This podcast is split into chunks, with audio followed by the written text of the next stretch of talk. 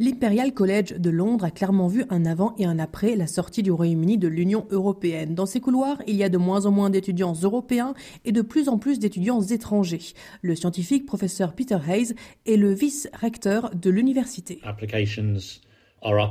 Nous avons cette année plus de candidatures venant d'Inde que l'année dernière. Pour le premier cycle, c'est plus 12% et pour les masters, plus 10%.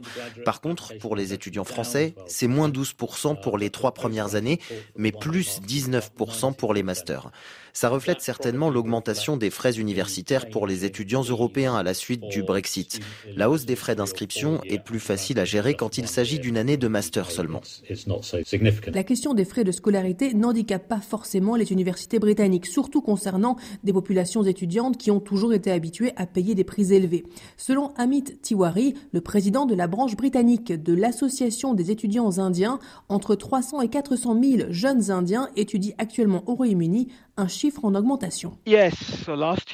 L'an dernier, il y a eu quatre fois plus de visas étudiants accordés à des candidats indiens, entre 135 et 140 000. Ce n'est pas la demande qui a quadruplé, la demande a toujours été là. Mais pour accompagner cette demande, il y a beaucoup de cabinets de conseil et d'orientation qui se sont créés en Inde. Leur job est donc de vendre les programmes et les universités et de dire aux étudiants les bonnes perspectives qui s'offriront à eux s'ils s'inscrivent dans une université britannique.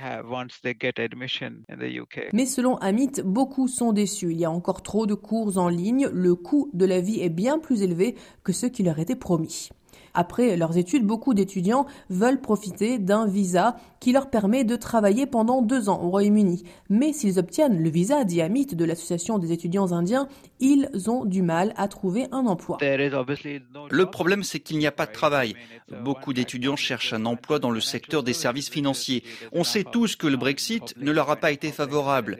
Plus largement, toute l'économie britannique va mal. Si elle allait bien, je suis sûr qu'il y aurait plus de possibilités.